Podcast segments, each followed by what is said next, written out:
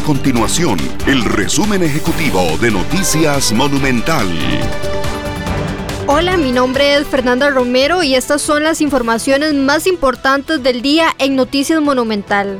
El reconocido medio estadounidense The Wall Street Journal publicó una noticia titulada El Banco Mundial manejó incorrectamente las denuncias de acoso sexual, dice un tribunal interno, donde explica y brinda detalles sobre la sanción que se le impuso al candidato presidencial del Partido Progreso Social Democrático, Rodrigo Chávez.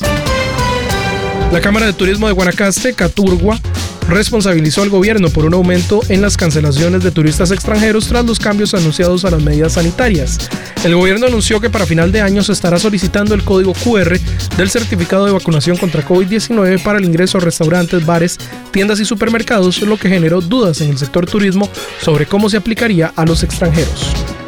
Estas y otras informaciones usted las puede encontrar en nuestro sitio web www.monumental.co.cr. Nuestro compromiso es mantener a Costa Rica informada. Esto fue el resumen ejecutivo de Noticias Monumental.